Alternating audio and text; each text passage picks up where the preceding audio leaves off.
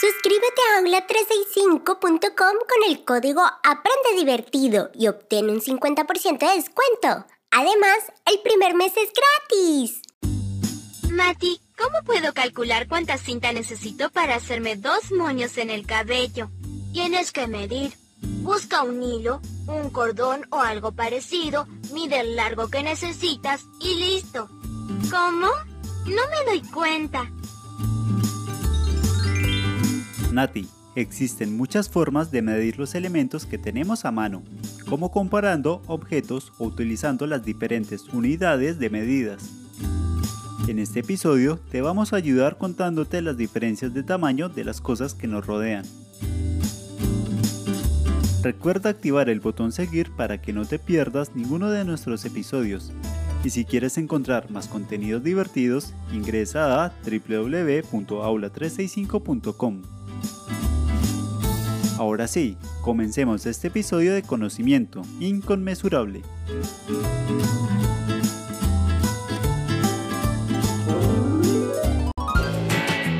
Este año nos toca a nosotros hacer las guirnaldas para decorar el telón del escenario para la fiesta del Día de la Familia.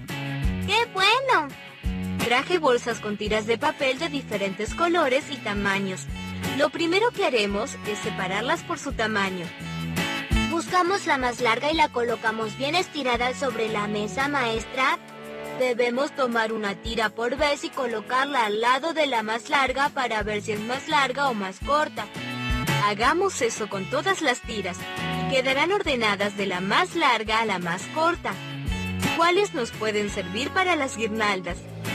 Las más largas. Muy bien. Ya compararon las tiras y las ordenaron por su largo. También traje algunos objetos con los que podrán tomar las medidas de esas tiras. Por ejemplo, hay botones grandes y pequeños, piedras, un hilo y un lápiz. Miren, piensen y elijan. ¿Cuál es el objeto más conveniente para medir la tira más larga? Usen un objeto diferente para cada tamaño de tira. Yo creo que para medir la tira más larga nos conviene usar el hilo.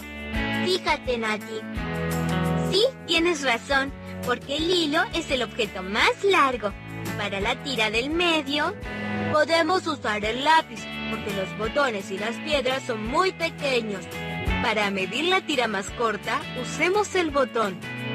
Los razonaron muy bien, niños. Cuéntenme, ¿qué acaban de hacer con esos objetos? Lo que hicimos fue elegir con qué medir el objeto. Muy bien, ahora empezarán a medir. Para medir la tira más larga usamos el hilo. Entró dos veces y un poco más. Vamos a medir la tira del medio con el lápiz. El lápiz entró tres veces. Para medir la tira más corta usamos el botón más grande, que midió cinco veces y un poco más. Muy bien, podemos hacer una tabla para resumir lo que midieron.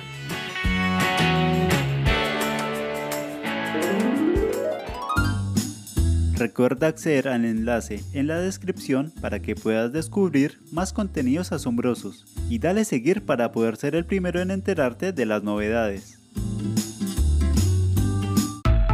Antes de continuar, tenemos una recomendación que seguro te va a gustar. ¿Sabías que ahora Educatina tiene podcast? Aprenden 10 con temas explicados de forma divertida por los profes. Dale seguir ahora y disfruta una nueva forma de aprender. Ahora sí, es momento de un recreo.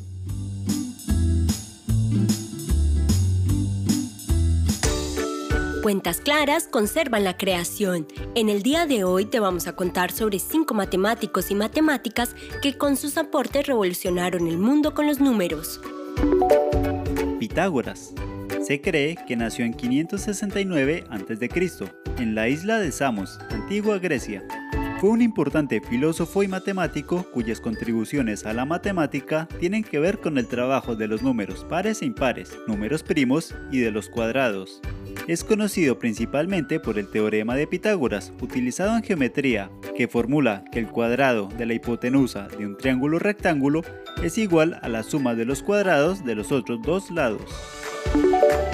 Hipatía esta matemática se calcula que nació en el año 370 después de Cristo en Alejandría, donde hizo varios aportes en áreas como la geometría, álgebra y astronomía. Asimismo, fue inventora de varios artefactos, como por ejemplo el densímetro.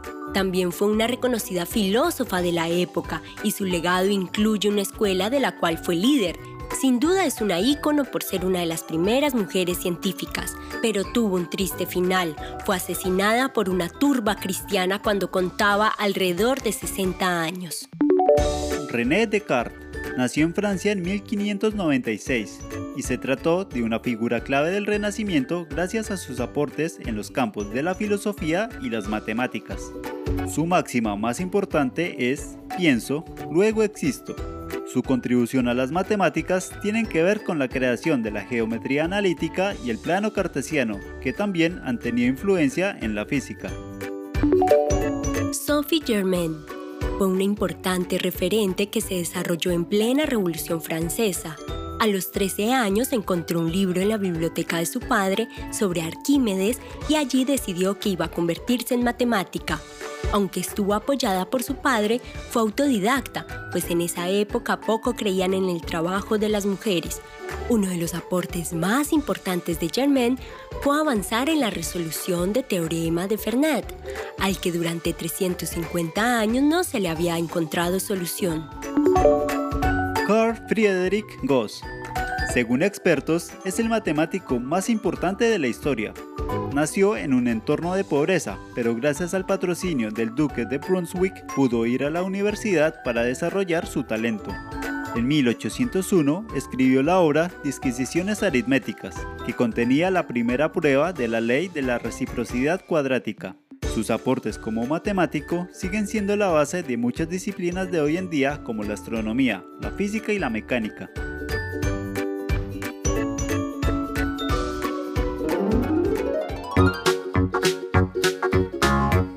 Eso es todo por ahora. ¿Te gustaría ser parte del próximo episodio? Envíanos un mensaje de voz en el link de la descripción o escríbenos a info.aula365.com y cuéntanos, ¿qué actividades te hacen perder la cuenta del tiempo? Recuerda darnos seguir en Spotify como Aula365 y disfruta de todos nuestros episodios. Ahora continúa aprendiendo con más contenidos asombrosos en www.aula365.com. Encontrarás miles de divertidas películas animadas, resúmenes, guías de estudio y todo lo que necesitas para hacer un 10 en el cole. Te esperamos en el próximo capítulo.